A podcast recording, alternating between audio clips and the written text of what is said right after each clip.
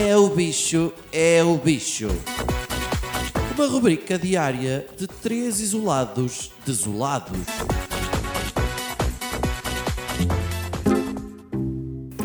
Como é que é, coroninhas, pá? Está tudo bem, malta? Pá, não se viram as notícias hoje, mas fala-se em luz ao fundo do túnel.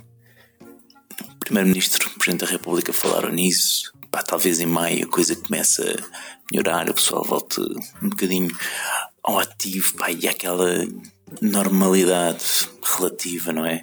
Vamos precisar de continuar a ter alguns comportamentos sociais diferentes do habitual e inúmeras precauções.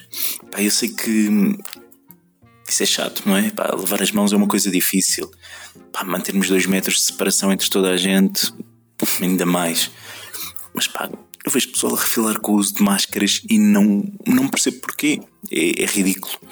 Pá, eu, eu só vejo benefícios. Por exemplo, em termos de empreendedorismo, setores atingidos pela crise vão poder redirecionar a sua oferta para esta área. Pá. Eu não falo só da indústria do vestuário e afins, a malta da cultura bem poderia utilizar a sua criatividade para produzir máscaras diferentes e a sua visibilidade é? para instituí-las como acessório de moda. Imaginem máscaras gangster rap, assim com, com dentes de ouro, ou máscaras de teatro com, com imagens alusivas a um Shakespeare, por exemplo.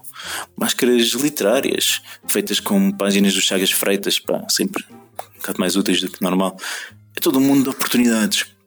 Opa, e profissões que de repente se tornaram irrelevantes, não é? como os pobres padeiros, que viram o seu segredo milenar ser partilhado por toda a sociedade eles podem usar a sua técnica com a massa para fazer máscaras, que são ao mesmo tempo maçãs ou um bolo.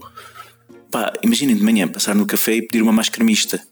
E esse no comboio ou metro a comer tranquilamente e super protegido. Depois, em termos de convívio, não é? É muito mais fácil com máscara é? lidarmos com o pessoal com mau hálito.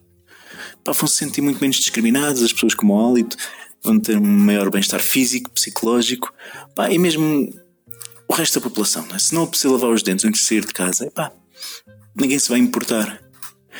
E depois o maior benefício e o mais imediato, que é o equilíbrio social, não é? Todos sabemos que um dos principais fatores no desequilíbrio socioeconómico é a beleza. O pessoal mais bonito tende a arranjar melhores empregos, a ser mais bem tratado, etc. Com máscara na cara, epá, estamos todos empatados.